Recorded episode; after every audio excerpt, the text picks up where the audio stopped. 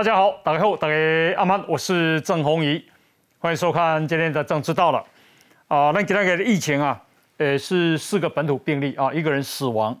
那么啊，这个警戒呢，二级到啊八月二十三，换句话说，过十奥礼拜都挨过宣布，到底要不要再降级啊？到底要不要解封啊？那因为这个啊东。东南亚、亚洲国界国家啦都很严重。好，那这个啊，谭德赛说到明年初，全世界会有三亿人染疫，现在两亿。换句话说，接下来剩下几个月，那么就会再增加一亿。可见啊，世界卫生组织看很对这个疫情看得非常的严峻。那但当时也当出狗哦。那今天呢啊，日本有个女生打了莫德纳以后，头发掉光光。那九把刀的岳母打了 A Z 以后死亡，好，到底这个啊跟疫苗有没有关系？好，呃，这个要了解，要不然人心惶惶。那么另外是啊，疫苗今天又来了五十二万四千剂是 A Z 喜丹贝，好，那陈时中说接下来还会有。那如果是这样的话，他们不是柯文哲、赵少康、李彦秋说政府在阻挡吗？哦，那高端呢？啊，就即将要施打了哦，而且韩国、日本、美国、英国都同意免疫桥接。那么，呃，今天我们啊也要来讨论哈。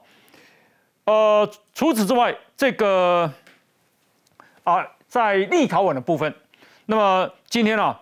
诶，中国说这是官方往来，那官方往来你又不跟他断交，那是代表要默认吗？可以双重承认吗？然后这个胡锡进啊说，对这个立陶宛一定要啊严加痛击，好，那么要让以儆效尤，那到底会不会呢？呃，意大利的媒体说，中东欧啊已经变成反中国的围墙，好，呃。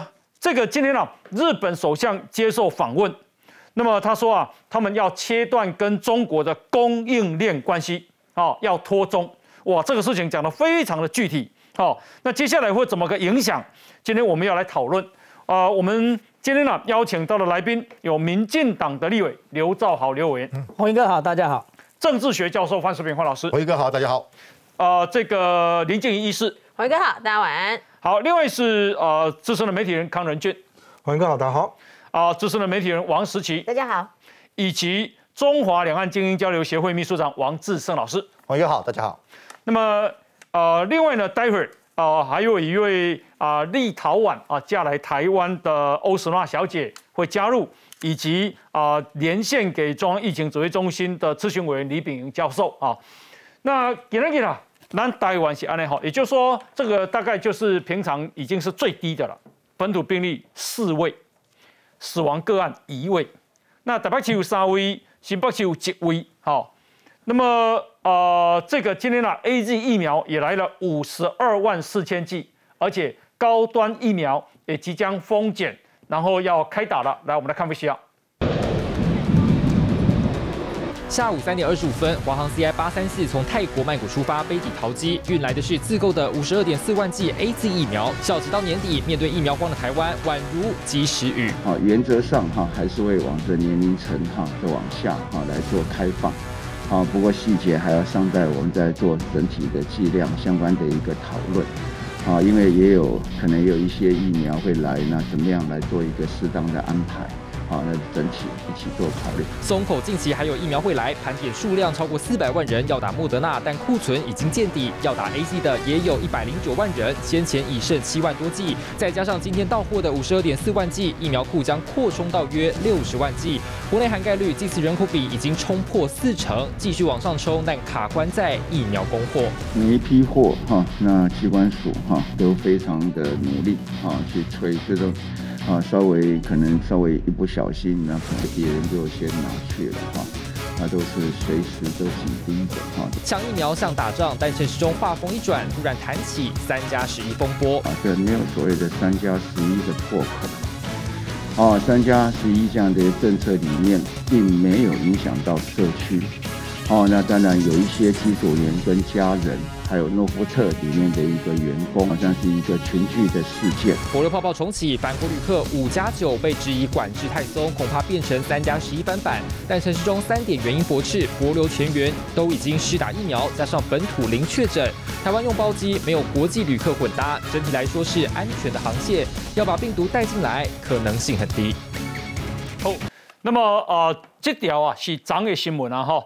啊，新北市英和有一个社区疑似武汉肺炎的群聚感染，那目前累计五个案，那其中有两个案呢是感染源不明。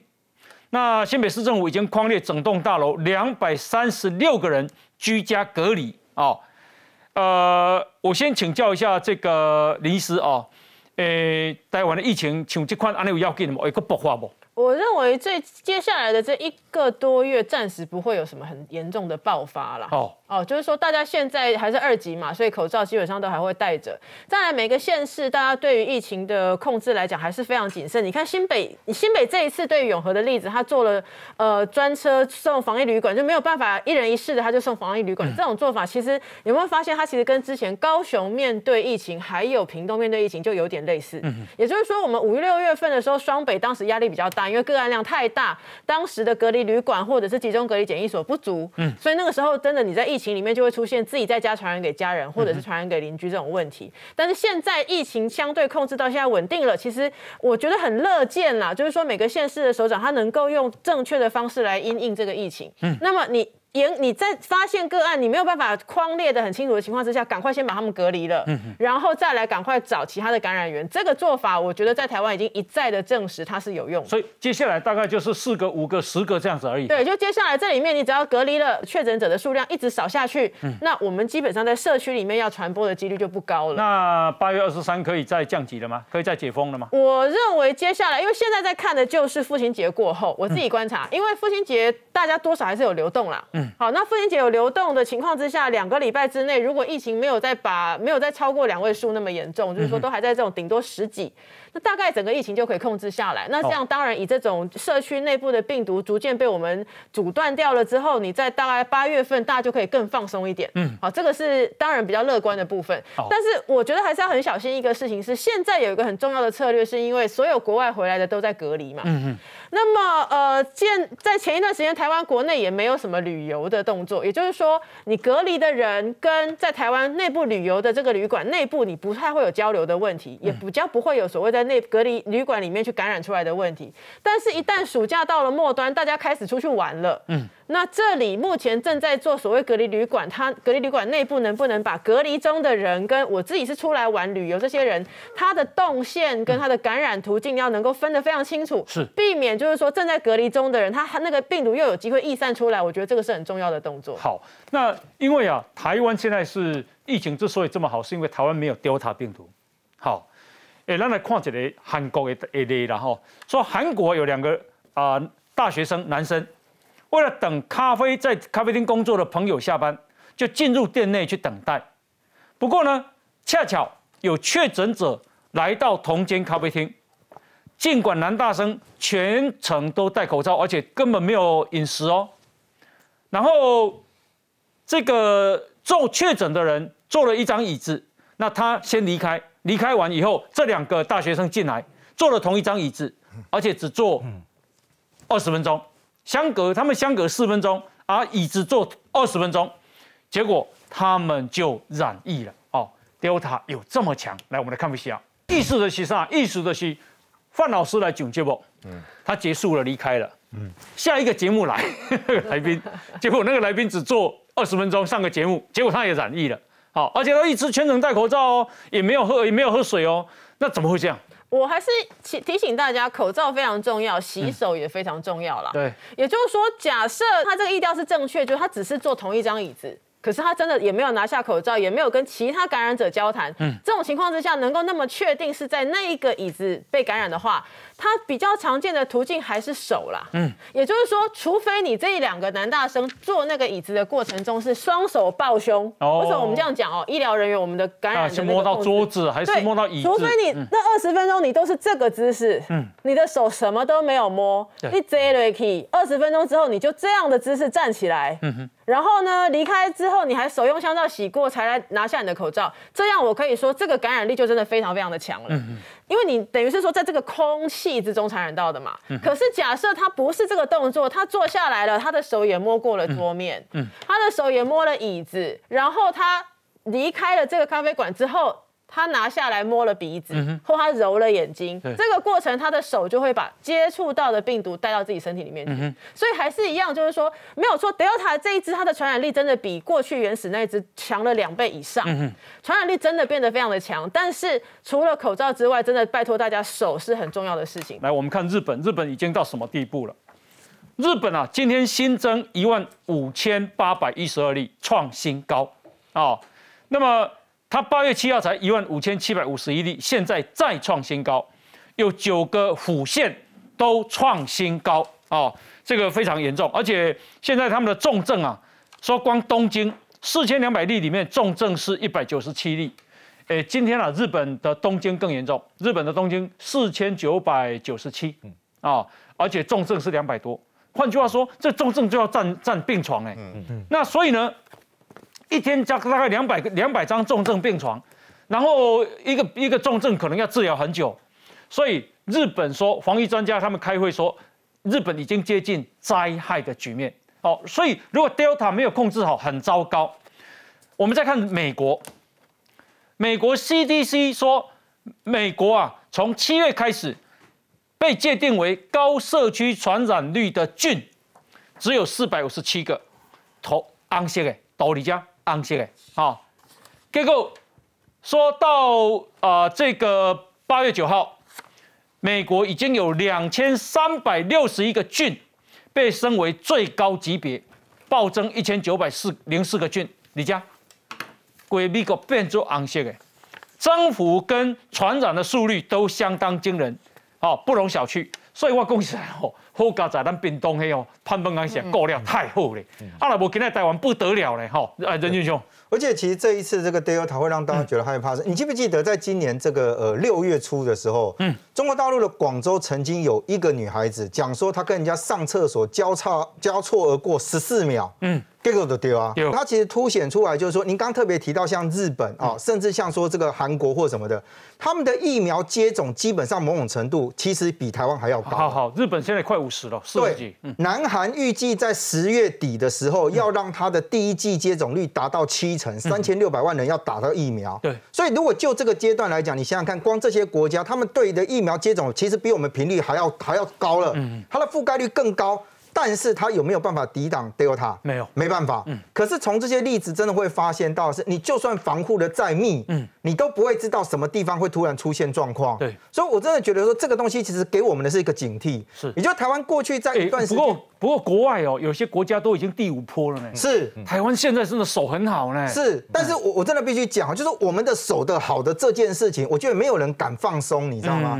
也就是说，你今天守的好，你跟人那个变姐的，我们光光举台北市就好，台北市那一天在讲，哇，好不容易加领了，嗯好不容易领了，啊，说要被去跳步，好好好好很辛苦的人看，对结果第二天呢，第二天马上例子又上来，对而且现在其实不能够证明讲说台湾到底在 Delta 里面，现在看起来已经有一些的例子的存在。嗯那当然，我们今天在这个过程当中，还好是什么？我们在工位的部分、非投药性的的部分，比如说戴口罩、保持社交距离，到今天为止，大家还守住这条线。但很怕的是说，哦，五位郎刚刚刚讲啊，为了五疫苗，你看这几天。开始开放内用之后，订餐厅的人多了，开始排队了。说这哎、我看到那个排队，明天又开始刮两过来，几雷几雷的排队，然后距离越来越近，开始没有再保持那个状态。是。国外的例子，它在疫苗的接种率高到这样，你看陆陆续续这么多波下来，哎。连中国大陆号称它北京打到九十六趴的疫苗覆盖率了，马是赶快多人我来还要中国卖讲啊，因为这个科兴跟国药咱别老下没讲。小等一下，大家看一下好戏，美国真严重哦，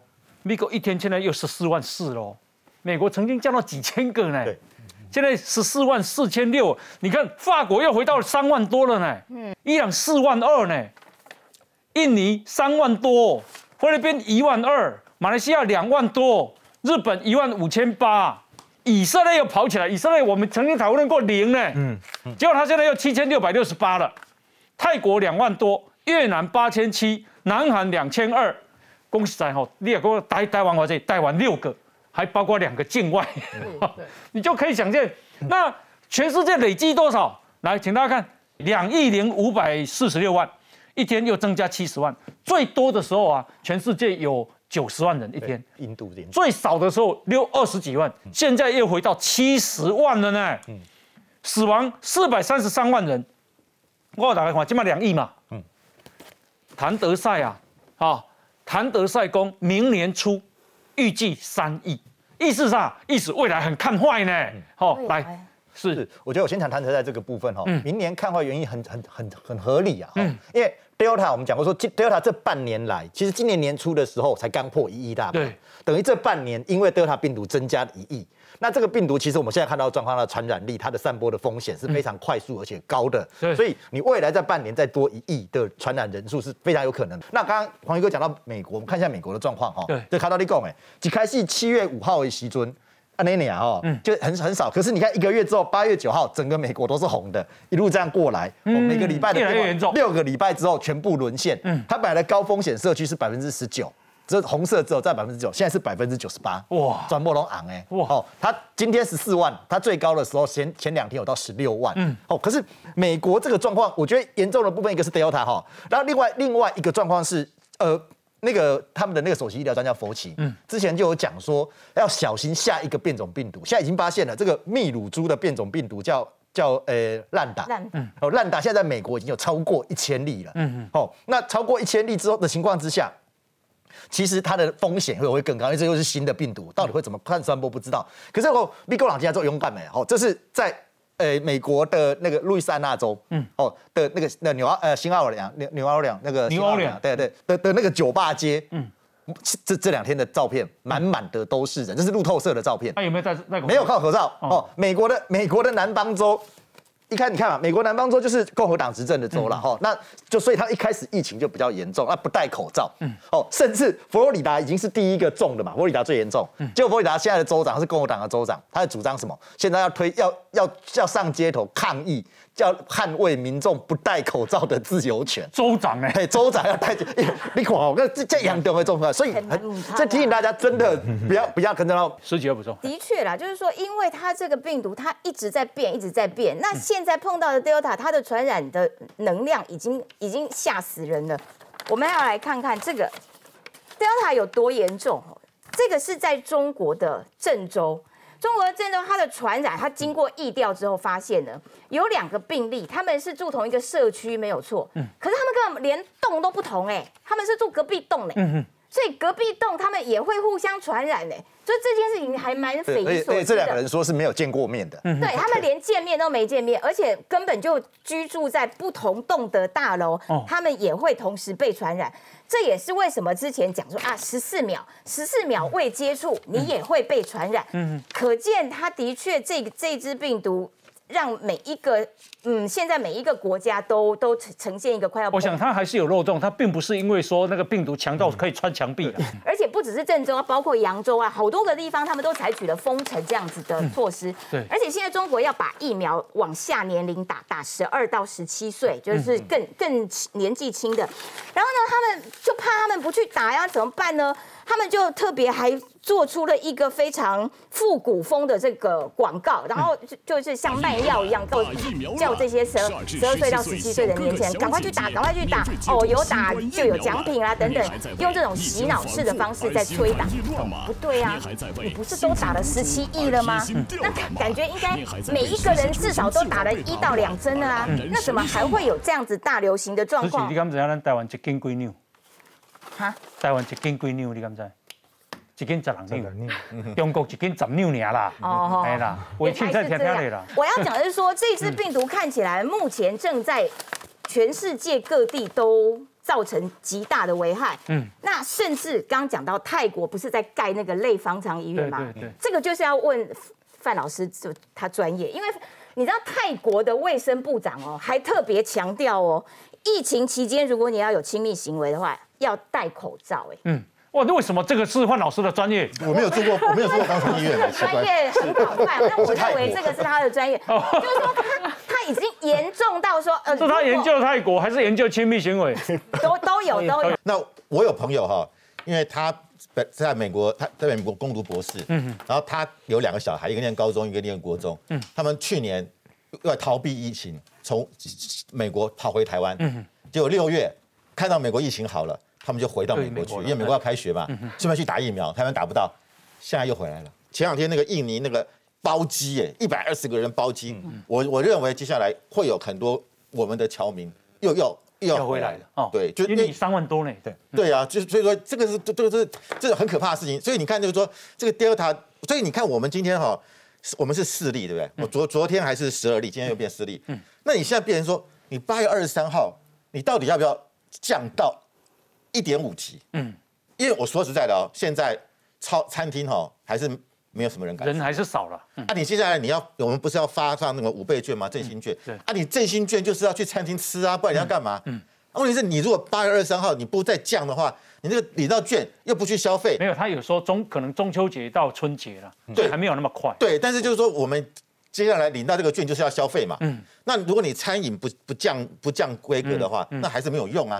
但是问题是我们敢降吗？你看外国这个这么严重，所以我我觉得现在真的我们的 CDC 就是很很矛盾啊，嗯，两难哦，两难，嗯，对，就是两难，因为台湾民众哈这种自律的概念哈太强了，嗯嗯，就是你看啊，政府现在说餐厅可以去哦，大家心里面都说尽量不要，很多业者也说啊，我我我我。要到有个确诊，我又要我又要消毒干嘛的？所以就变成说，这个情况怎么样能够在当中求一个平衡？所以，我我们看到就是说，你看韩国，韩国昨天是一将近快两千例了，它最低六月十六号是五百四十例，它现在两千例几乎乘以四倍。对，所以你看为什么文在寅现在他派人去美国，希望你们把疫苗卖给我们了？为什么？但但是我认为这没效了，因为你虽然一千快两千例，在全世界来讲。还不算多了，嗯嗯，而且这个主要是演给内部看的嘛，哦，所以我有去美国要疫苗，嗯，因为美国本来要给卖给韩国疫苗也到不了啊，嗯，所以就变成说现在这样的一个危机，那你你看，就日本，日本我看刚刚讲过，今天一万五千多例，对，我说实在的，我们台湾人比日本还急呀，嗯，你说皇帝不急急死太监，我们为什么急？我们想去旅游，哎，嗯，哦，我我是拜托你日本可不可以拜托你们快一点好不好？嗯，你们不好我们去不了啊，台湾人最喜欢去日本啊。而且而且我们也算一万五，韩国才两千，你不会去韩国啊？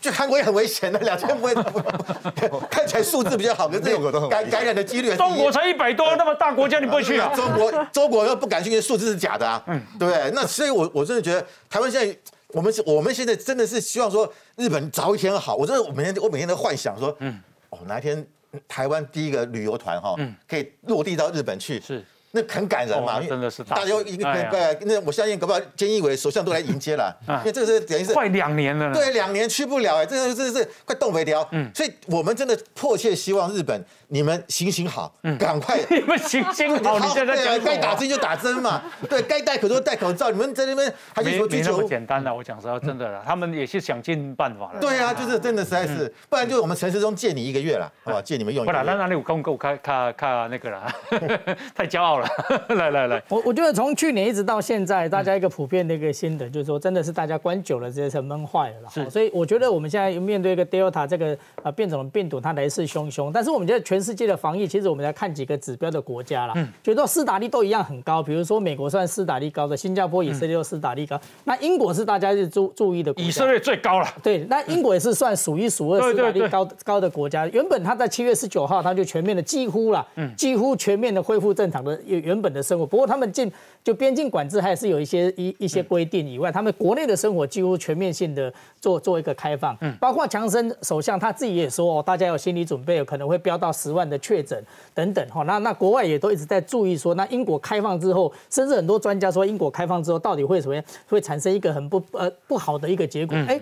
不过英国它开放之后，七月十九号开放之后，它确诊率没有错，就一直往上升，上升到五万多例。不过它就开始一直往往下降，是降到八月十一号，但在前天大概是两万九千多，还是很多了。不过不过有一点目前呢，但是还不能定论，就是说有一点跌破大家的眼镜。就大家原本认为说英国的状态会一直往上升，但是看起来它目前开放之后是比较平缓的。但相对美国来讲，美国施打率也高，但是它的趋势是一直往往上升哈。所以大家有专家还是觉得这两个国家还是有比较不同的地方，就是总个总个疫苗的施打率来讲，还是英国很高了。英国他们第一季大概百分之八九十啊，甚至完成第二季的都百分之七十，将近八十，所以它整体的施打率来讲还是比美国高很多哈。就是说。我们这么看看，从医学上可以推论说，打疫苗一定是有它的效果。嗯嗯。所以我觉得说，现在现在我们就要轮到谁，轮到什么疫苗，就真的是鼓励大家去打。但是就像刚刚静怡所讲的，打疫苗、戴口罩是我们一定要做的，但是只有靠靠这两样真的还是不够。嗯嗯。哦，包括勤洗手，包括刚刚范老师也讲，真的是面对两难了，就是八月二十三号之后。我们到底是不是要更进一步的去做开放？嗯，哦，这个是两两两了解。但是我们还是认为说，施搞施打率如果提高之后，当然我们不排除就是说能够来逐步的做一些好跟跟松绑啊。是，今晚看这款消息是欢喜的哦，请大家看好嘿。锁国超过一年的纽西兰有希望重开国境大门，像咱台湾的大门基本上是关起来嘛。对，嗯。纽西兰的总理叫阿尔登，就是这一位啊，他宣布。这个纽西兰将逐步解除锁国，最快从明年开始重新开放边境。记住哦，最快是明年的哦。哦，他说，因为现在全球都闹疫苗荒，纽西兰也还在跟辉瑞药厂争取中，所以他边补起来是很正常的哈。呃，他说啊，明年对低风险国家要开放边境，已经完全接种疫苗的旅客可以渴望入境免隔离。所以也就是说，你要打两剂。而且是他们认可的疫苗啊！阿尔登强调，现在最好的防疫还是携带口罩，并且接种疫苗。内阁正在研拟疫苗护照。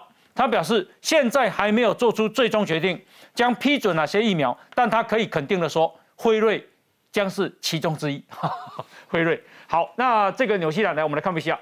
好，如果纽纽西兰的疫情是这么的干净，但是他也到明年呢才愿意这个呃把国家解封，我我想请教一下林医师，你可能给你贵你我都出国不？出国？哎，台湾没出国，我们出国不麻烦，因为很多的国家事实上是接受的。台湾出去有些国家是不用隔离的，对，但是你回来是要隔离的。嗯，好，所以我几个事情要分清楚，就是说现在我们的状况到到到到过年的时候回来还要隔离吗？我这样讲，就是说，第一个事情，国内到时候过年期间能需不需要隔离十四天？嗯，好，第一个是要隔离多久？是七天还是十四天？嗯，需不需要隔离到十四天？一个最重要的关键是看国内疫苗接种的普及率到多少。嗯，啊，过年一阵就管了啦。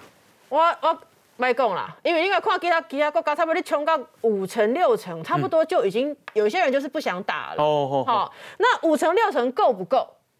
当然，如果你以大家国内又戴了口罩的情况来讲，五成六成，我觉得会算很不错。嗯，但是 Delta 它会，Delta 目前看起来每一家疫苗对于 Delta 的那个那个效果没有到非常好。嗯，也就是说。它能够很确定几个事情啦。第一个，有打疫苗真的有差。嗯。有打疫苗，就算遇到 Delta，第一个，呃，有的时候可以避免感染。好，有些还是可以避免感染。第二个，即使感染，住院的几率比较低。第三个，死亡几率也低很多。所以有打有差，这是第一个事情。但是现在状况是说，假设未来两三个月之内，全世界 Delta 可以。降下来可以少掉，就像我们在屏东把 Delta 整个就在在在台湾不见了。嗯，那到时候你明年农历年的所谓边境解封。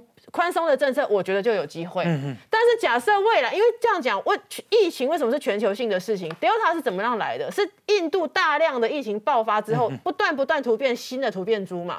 所以大家不要看其他国家说啊，你们那个疫情很严重，没有关系，我给你告后的后不会，因为如果不是当初印度那边造成这个疫情，你不会有新的 Delta 突变。嗯。现在全世界就要继续接受 Delta 突变的的荼毒了哈。所以说。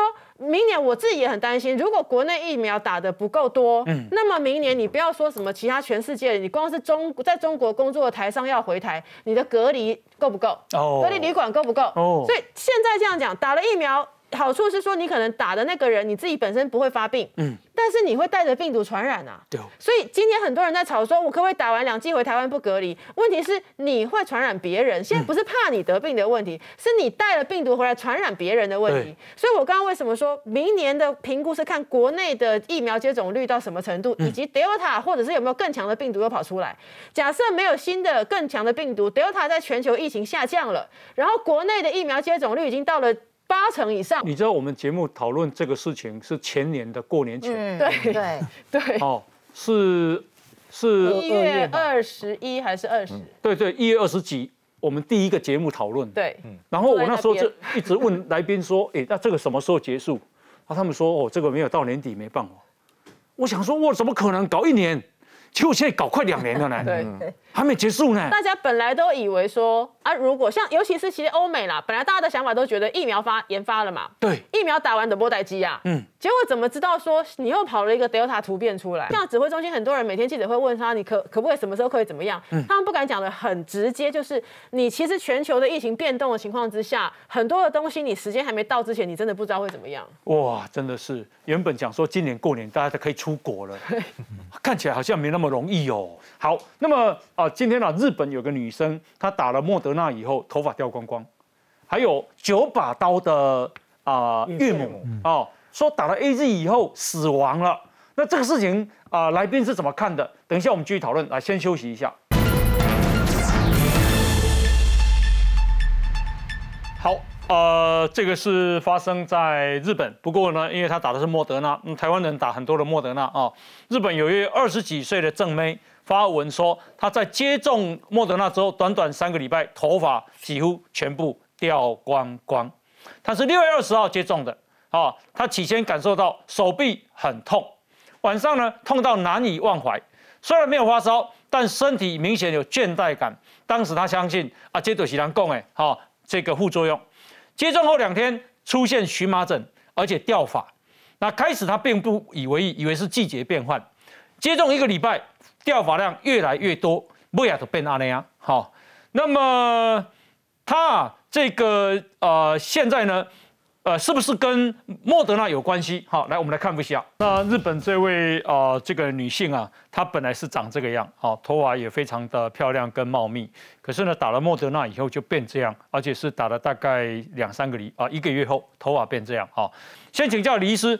呃，有关她这个日本女性打莫德纳掉发的状况，有在补充吗？掉头发这个病哈，嗯，那个我们其实还不太了解它的致病机转。有的人就是莫名其妙就会掉头发，那只能够说它好像是跟我们的基因感受性有关系，也就是说跟体质有关系的。那有人认为说，是不是心情压力大的时候，你在睡觉的时候不经意的去摩擦摩擦，然后造成圆形秃哈？就你刚刚看到有一个画面，它。